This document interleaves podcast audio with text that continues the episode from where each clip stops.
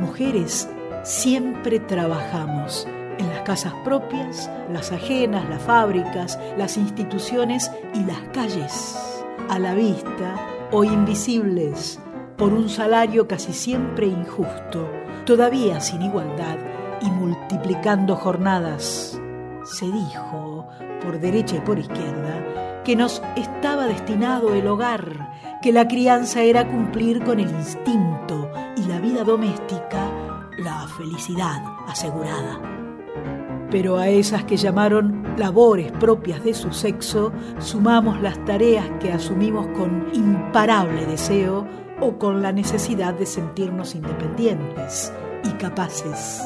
Una variedad de oficios se abrió como un mundo nuevo que comenzamos a habitar muchas veces calladas, otras tantas en plena manifestación.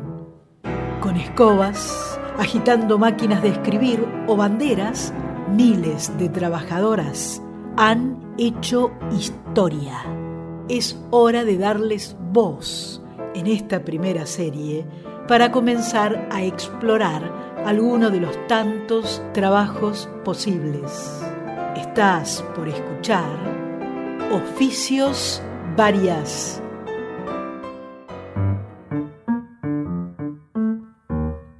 Vamos a hablar del trabajo ferroviario en la Argentina de comienzos del siglo XX y nos vamos a preguntar por las experiencias de las mujeres que trabajaron en los ferrocarriles. Una de las primeras cosas que hay que tener en cuenta es que en el funcionamiento del servicio ferroviario había una enorme variedad de trabajos involucrados, los cuales se desarrollaban en espacios laborales que eran muy diversos y que estaban a cargo de un gran número de trabajadores que tenían distintos oficios y contaban con diversas calificaciones.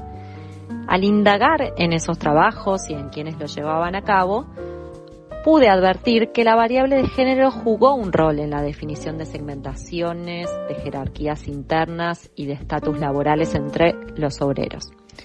Si bien se trataba de un mundo de trabajo mayoritariamente masculino, lo cierto es que las mujeres también formaron parte de la mano de obra ferroviaria, aunque ocupando unos puestos de trabajo particulares e inmersas en relaciones y arreglos laborales bien específicos. La verdad es que no se trató de un fenómeno generalizado, pero estaban ahí.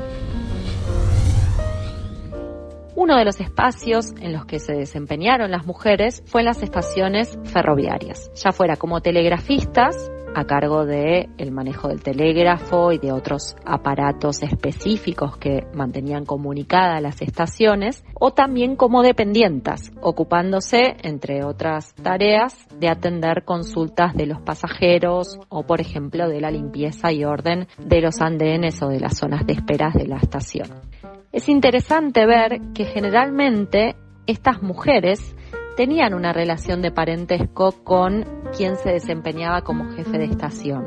En algunos casos eran sus esposas, sus hijas, sus hermanas. Y esto nos invita a pensar que probablemente era necesario tener algún contacto o recomendación para acceder a estos puestos y oficios siendo mujer.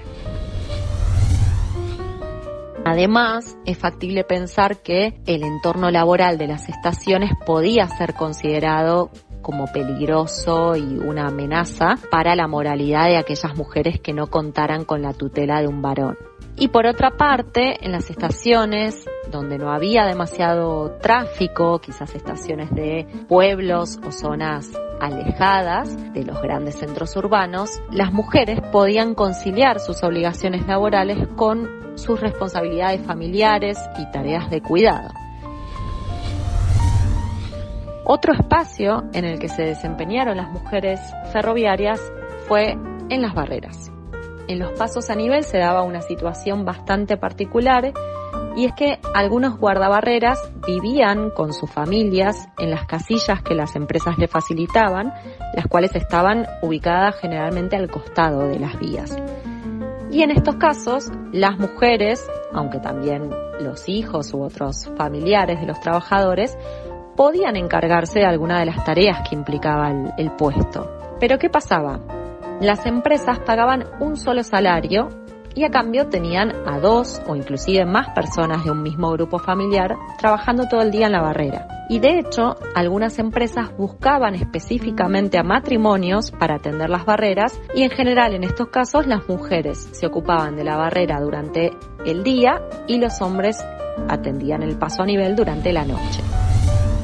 Entre las tareas que implicaba este puesto estaba la de bajar y subir la barrera cuando pasaran los trenes, anunciar su paso, hacer las señales necesarias a los conductores. Además de que en algunos pasos a nivel las familias se repartían el trabajo, aunque el puesto del guarda era formalmente ocupado por un varón, también podía suceder que la barrera estuviera a cargo de una mujer. Esto sucedía, por ejemplo, en los casos en que el trabajador fallecía y entonces las empresas ofrecían a sus viudas o deudos alguna compensación no monetaria como era una colocación.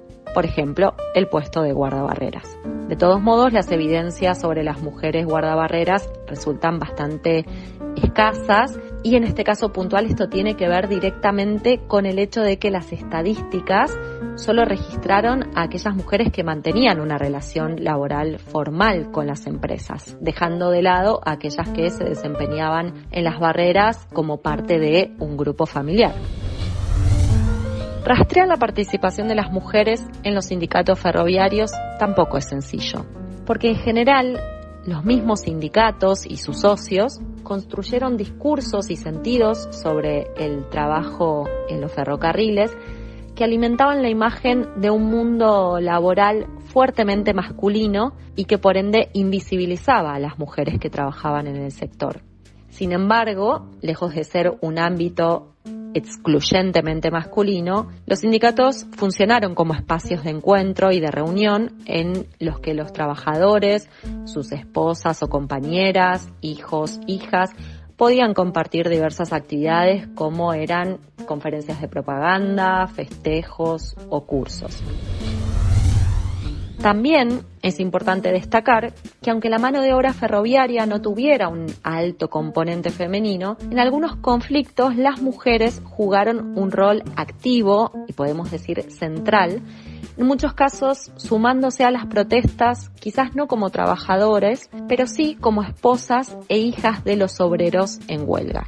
Se destacan especialmente las huelgas de 1917, en las que las mujeres se organizaron, formaron comités, se manifestaron públicamente y se enfrentaron directamente con la policía, así como con los trabajadores que no se querían adherir al movimiento. Son varias las crónicas del conflicto que remarcan cómo las mujeres y sus hijos se ponían en las vías para impedir la circulación de los trenes y garantizar con su propio cuerpo el éxito de la medida de lucha. Poner el foco en las mujeres que trabajaban en los ferrocarriles permite poner en evidencia la diversidad y multiplicidad de experiencias que tuvieron lugar en el mundo laboral ferroviario y repensar, ¿por qué no?, las variadas modalidades, arreglos y formas de trabajo existentes en la Argentina de comienzos del siglo XX.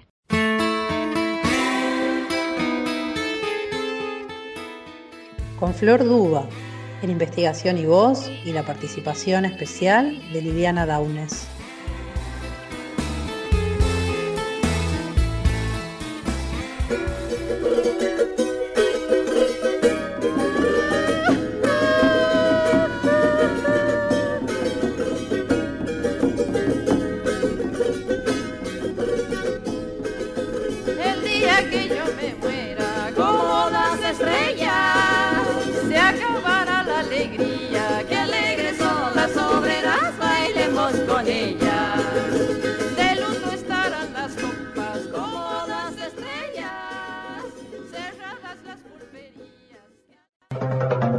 Esta fue una producción de Miel de Arcilla Contenidos. Para saber más de nosotras, búscanos en las redes.